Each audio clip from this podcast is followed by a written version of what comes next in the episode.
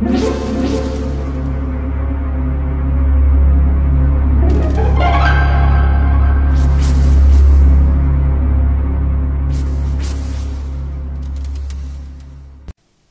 家好，我是小依依，欢迎收听一分钟破案。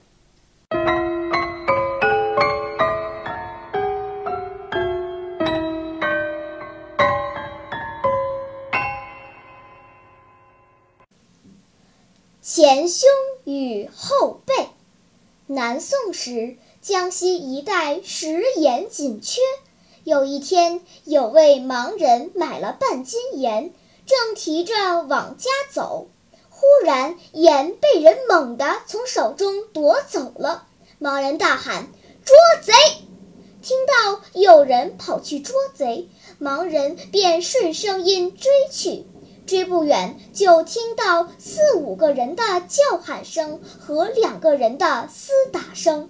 等盲人走近，就听到一人说：“你为什么抢人家的盐？”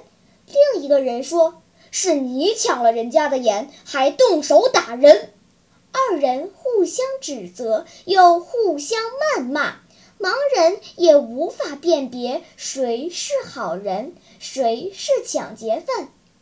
众人正在七嘴八舌地议论时，恰巧提刑官宋慈路过这里，见许多人围观争吵，便令人上前问明情况。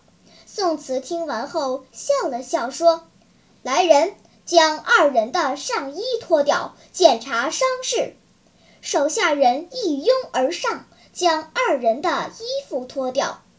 只见一人鼻子流血，前衣上都是鲜血，胸部被打得青紫一片；另一个人被打得后背发青，还有指甲抓伤的痕迹。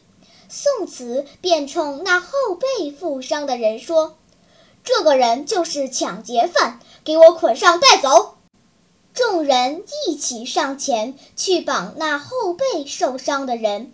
围观的人都用疑惑的目光看着这位提刑官。后来一审问，果然那人就是抢劫犯。提刑官凭什么断定此人就是抢劫犯呢？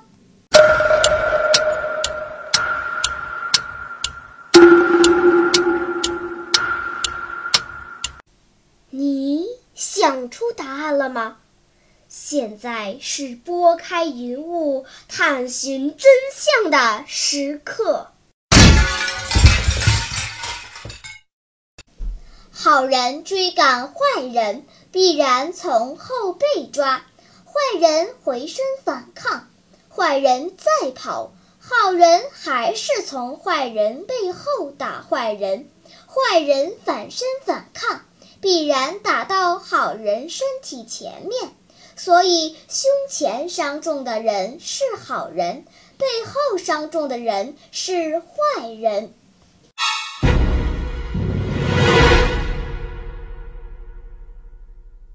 好了，今天的推理结束了。小朋友们，你喜欢听悬疑推理故事吗？如果喜欢，就请关注小依依讲故事吧。